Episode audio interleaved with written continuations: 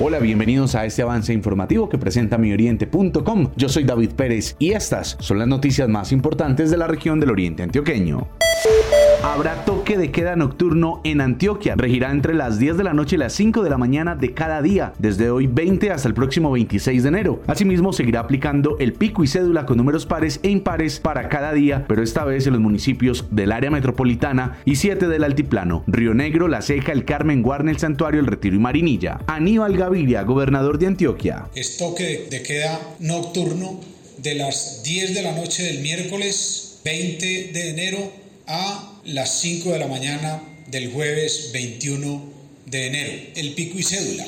Desde el jueves 21 de enero a las 0 horas hasta el martes 26 de enero a las 24 horas. Los estudiantes del corregimiento San José de la Ceja ahora cuentan con conectividad Wi-Fi para desarrollar sus actividades de estudio en modalidad virtual. Nelson Carmona Lopera, alcalde de la Ceja. Hoy traemos internet a la escuela de San José, nuestro corregimiento, de igual manera a la escuelita de Liguerón. Le estamos dando un mensaje a los chicos que para nosotros la educación es un tema fundamental importante. Así como yo pude hoy llegar a la alcaldía gracias a que me pude formar, es invitando a ellos a que cumplan sus sueños, que salgan adelante, que estudien y para eso tienen que tener las herramientas necesarias y cosas tan básicas como el Internet ya no van a ser cosas del pasado, sino que hoy son una realidad. Mauricio Blandón, cejeño que lidera la iniciativa. Para nosotros es muy importante salir con este proyecto y mostrarlo no tanto al municipio, sino todo el país. Para nosotros el apoyo que nos da la administración para salir adelante con el tema de conectividad y como todos sabemos que estamos en pandemia, es muy importante y es como un, un, objetivo alcanzado tener a los muchachos conectados.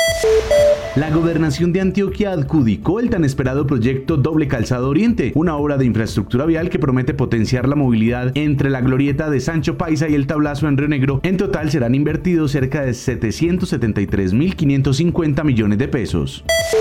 El Instituto Municipal de Educación Física y Recreación de Río Negro, IMER, garantiza profesores de educación física para los estudiantes de primaria desde el primer día de clases. Gisette Baena, gerente de la entidad. Estamos completamente felices, llenos de satisfacción, porque vamos a llegar nuevamente a cada institución educativa, vamos a llegar desde el primer día de clases a todos los niños.